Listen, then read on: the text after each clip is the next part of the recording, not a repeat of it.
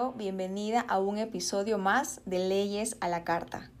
Te saluda la abogada María Isabel Cisneros y quiero indicarte que sigas la cuenta derecho.ecuador en Instagram donde podrás encontrar contenido de valor acerca del mundo jurídico ecuatoriano. El tema a tratar el día de hoy es el trámite de visto bueno.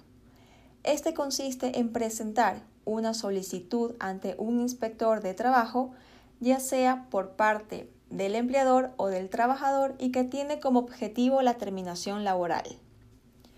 Dicha solicitud debe tener como fundamento una de las causales establecidas en el Código de Trabajo.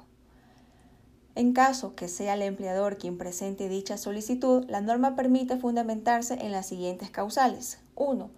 Por faltas repetidas injustificadas de puntualidad o de asistencia al trabajo o por abandono de éste por un tiempo mayor de tres días consecutivos sin causa justa.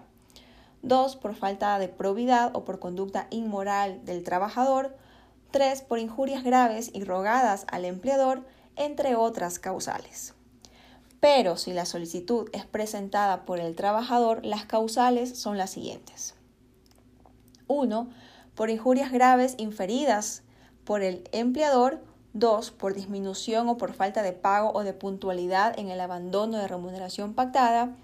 3. En casos de sufrir acoso laboral por el empleador, entre otras. Si la solicitud de visto bueno presentada por el empleador fue aceptada, concluye la relación laboral y el trabajador no recibirá indemnización. En cambio, si la solicitud de visto bueno presentada por el trabajador fue aceptada, termina la, la, relación laboral, pero el trabajador deberá recibir una indemnización como si hubiera sido despedido intempestivamente. Para mayor información, puedes escribirme a mi cisneros arias.gmail.com.